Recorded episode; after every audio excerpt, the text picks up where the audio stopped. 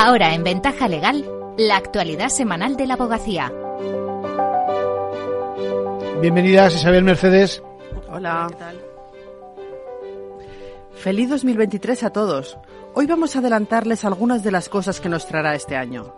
Se refuerza el compromiso del Consejo General de la Abogacía con la formación, algo que será una constante a lo largo de todo el año.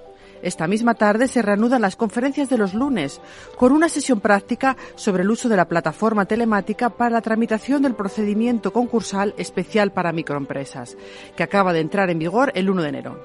Será de 5 a 7 y tendrá la intervención de Javier Hernández, su director general de Impulso e Innovación de Servicios Digitales de Justicia, y de los abogados Gregorio de la Morena, Miguel Hermosa, Martí Valliori y Octavio Gracia, que explicarán cómo complementar los formularios. A la conferencia se podrá asistir de forma presencial en la sede del Consejo y online previa inscripción gratuita en formacionabogacía.es. Y para los que no puedan verlo hoy, a partir de mañana podrá consultarse en dicha web. Además de la cita semanal con las conferencias de los lunes, en febrero llegará la cuarta edición del programa Executive Arbitraje Comercial Internacional, que se desarrollará online del 6 de febrero al 1 de marzo. Tras el éxito de las ediciones anteriores, el Consejo ha vuelto a organizarlo con la colaboración, entre otros, de la Corte Internacional de Arbitraje de Madrid. El objetivo, seguir favoreciendo la especialización de profesionales en el arbitraje internacional. El curso está dirigido por Marlene Estevez, socia del Departamento de Litigación, Arbitraje y Mediación de Roca Junient, y tiene un coste de 250 euros. El plazo de inscripción finaliza el próximo 23 de enero.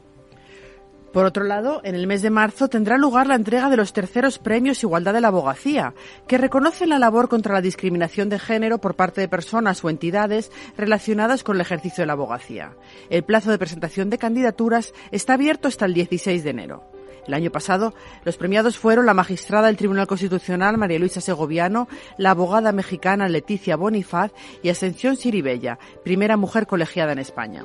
Y en este 2023 tendrá lugar una cita muy importante, el decimotercer Congreso Nacional de la Abogacía, que será organizado por los colegios de Tarragona, Reus y Tortosa. Del 3 al 5 de mayo, en este foro se reflexionará sobre el futuro de la profesión y las necesidades del colectivo. Los congresos de la abogacía se celebran cada cuatro años.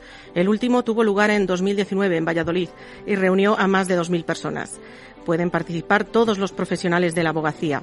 El Consejo confía en que en este nuevo encuentro también sea un éxito de participación. Y este año debería culminarse la tramitación de varias leyes muy importantes para la abogacía. En primer lugar, la Ley de Derecho de Defensa, que dio sus primeros pasos el año pasado. El Consejo de Ministros aprobó en agosto un anteproyecto que reforzó el secreto profesional y el papel de las instituciones colegiales. Sin embargo, se quedó corto en la regulación del amparo colegial y en la lucha contra el intrusismo. Por eso, la abogacía presentó unas alegaciones en las que también solicitó que el secreto profesional acoja a los abogados de empresa y un endurecimiento de las penas por las agresiones a letrados. El anteproyecto aún no ha llegado al Parlamento.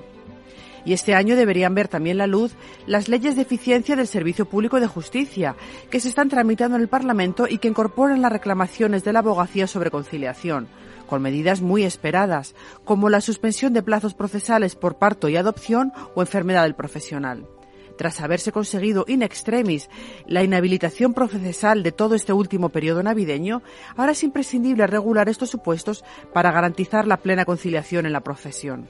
Y la abogacía seguirá insistiendo en la necesidad de una nueva ley de justicia gratuita, en sustitución de la de 1996, para seguir garantizando el acceso universal a la justicia con una gestión más eficiente y una retribución más justa de los abogados y abogadas del turno oficio. Vamos con otras noticias breves. Relevo en el decanato de 10 colegios de la abogacía. Han sido elegidos Carlos Alberto Montero en Cáceres, María Hilari en Figueres, Eugenio Ribón en Madrid, Miguel Hermosa en Palencia, Esther López en San Feliu, Emilio Fuente Taja en Segovia, Óscar Fernández en Sevilla, Carmen Oriol en Terrassa, José Soriano en Valencia y Ana Marín en Zamora. En marcha la decimoquinta edición del concurso de microrelatos organizado por el Consejo General y la Mutualidad. Si te gusta escribir, anímate a contar una historia sobre abogados. En un máximo de 150 palabras, con 5 palabras obligatorias, podrás conseguir 500 euros en metálico. Entra en microrelatos.abogacía.es. Y con esto nos despedimos por hoy. Hasta la semana que viene. Muchas gracias. Gracias.